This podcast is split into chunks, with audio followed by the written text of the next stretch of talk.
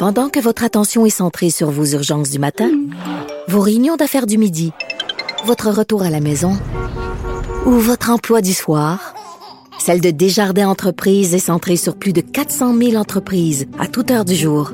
Grâce à notre connaissance des secteurs d'activité et à notre accompagnement spécialisé, nous aidons les entrepreneurs à relever chaque défi pour qu'ils puissent rester centrés sur ce qui compte, le développement de leur entreprise.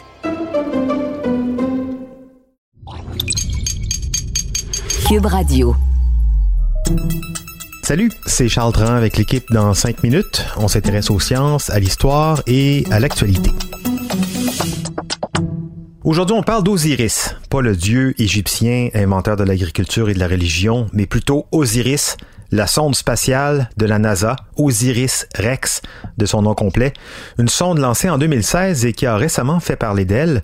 Le 20 octobre dernier, elle a prélevé un échantillon d'astéroïdes, quelques grammes de poussière qu'elle a pour mission de ramener sur Terre afin qu'on puisse les analyser.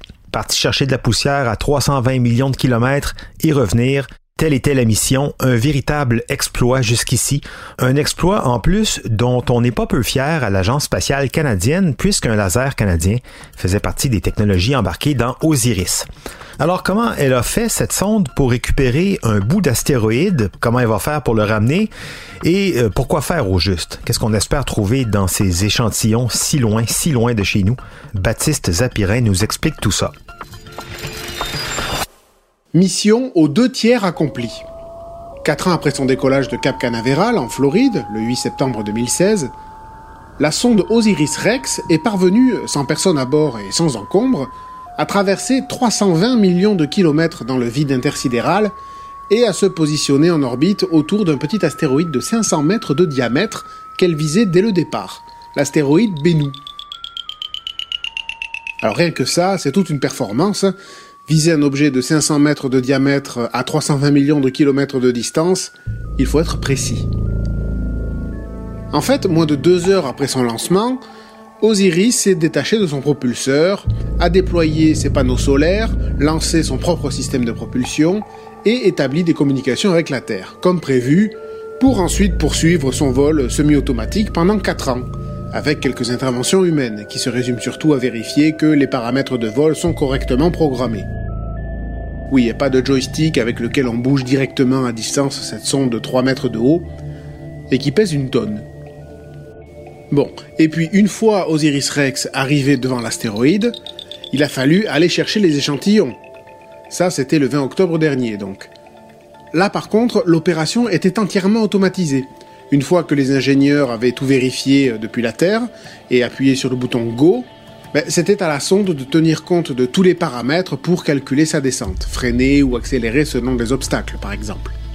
Pas d'autre choix que de laisser la machine en pilotage automatique parce que euh, à 320 millions de kilomètres de la Terre, le moindre signal mettrait 18 minutes à parvenir à la sonde, c'est beaucoup trop long. Déjà, pour l'aider à prendre de bonnes décisions, la sonde Osiris a bénéficié d'une technologie canadienne, et oui, l'altimètre laser OLA, un lidar pour ceux qui connaissent. En gros, c'est un laser qui permet de créer une carte 3D de la surface de l'astéroïde en y envoyant des rayons laser. La lumière du laser descend, puis rebondit au sol et revient. Et euh, selon le temps qu'elle met à revenir, la machine peut déduire la hauteur du sol et calculer le relief. Si la lumière revient plus vite, c'est qu'elle a rebondi sur un obstacle plus proche, donc euh, une roche qui en hauteur par exemple. Une fois que la sonde a atterri sur Bennu, il a fallu qu'elle agisse en quelques secondes hein, avant de repartir, vu que la température au sol peut grimper à 150 degrés. Pas question donc de prendre le temps d'attraper des échantillons avec une foreuse ou avec des râteaux. La sonde a déployé un bras articulé de 3 mètres de long. Ce bras a ensuite soufflé un jet d'azote pendant 5 secondes sur la surface, ce qui a soulevé quelques centaines de grammes de poussière et les a envoyés à l'intérieur de la tête de l'échantillonneur. Puis euh, redécollage, et reste désormais la dernière partie de la mission, le troisième tiers, revenir en un seul morceau sur Terre, pour que les scientifiques puissent analyser ces extraits d'astéroïdes. Oui, mais pourquoi faire? C'est la question qu'on pose souvent pour les missions spatiales.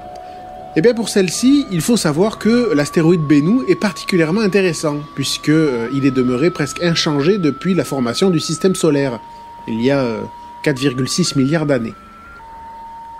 En étudiant ce témoin du passé, les scientifiques peuvent approfondir leurs connaissances sur cette très lointaine époque, sur les origines des planètes de notre système solaire. Certains chercheurs croient que les éléments constitutifs de la vie sur Terre pourraient provenir d'astéroïdes tombés sur notre planète, par exemple. Alors, est-ce qu'on va y trouver euh, des sucres, des acides aminés, les bases de l'ADN hein? Faire ce genre de découverte, c'est savoir d'où vient la vie, ce qui ouvre des perspectives dans de nombreux domaines, comme la santé. Et puis, euh, juste par curiosité, ça vous intéresse pas, vous, de savoir d'où on vient? Un programme ambitieux, donc, et la NASA a voulu marquer le coup en donnant à sa sonde le nom d'Osiris Rex.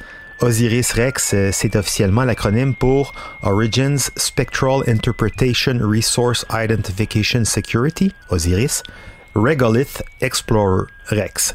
Mais l'acronyme a été bien arrangé pour correspondre à l'une des principales figures donc de la mythologie égyptienne, un roi inventeur de l'agriculture et de la religion devenu ensuite le dieu de la mort et de la résurrection. Même l'astéroïde n'a pas été nommé Bénou par hasard, Bénou, B-E accent aigu N-U.